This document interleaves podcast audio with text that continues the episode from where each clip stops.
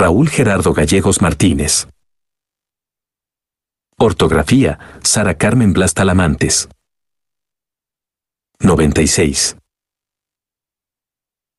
Derechos reservados editorial Tres Grapas.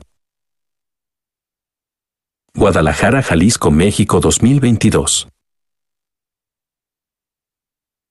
La verdad es una búsqueda, un faro de esperanza, donde el que vive en el oscurantismo se pierde fácilmente con la incandescente luz del sol.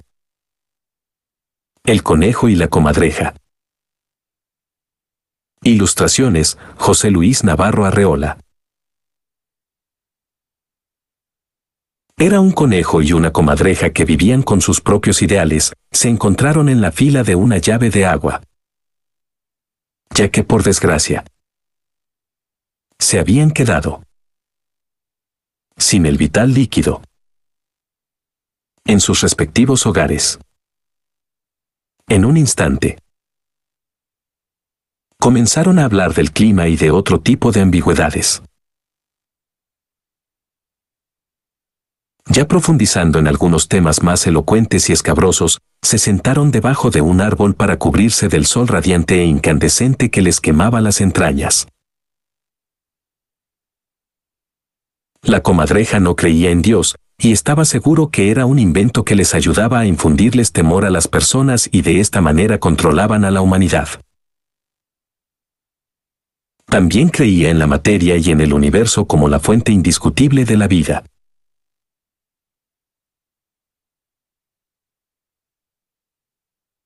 En contraparte el conejo amaba a Dios, creía en Él, en su creación divina, en los sentimientos, en el alma en el espíritu vertido en cada uno de nosotros al nacer. Creía en un Padre universal creador del cielo y de la tierra, así de simple y así de magnífico. Todo estaba bien, hasta que comenzaron a subir el tono de voz y se ofendían sin rendir tregua alguna. Molestos los dos, se fueron a su casa con sus respectivos baldes llenos de agua. La comadreja llegó a su casa, abrazó a su mujer, se hincó, le pidió perdón a Dios y se convirtió al catolicismo.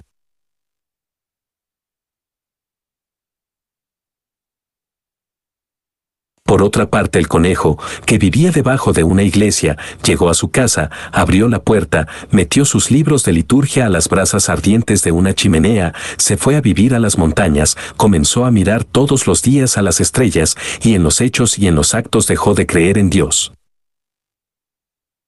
Los extremos son malos, hay que conocer de todos los temas. Esto hará que consolide su fe, desarrolle su intelectualidad tenga una idea propia de las cosas, defienda sus posturas, sin caer en el fanatismo. Cuento, Raúl Gerardo Gallegos Martínez, poeta y escritor mexicano.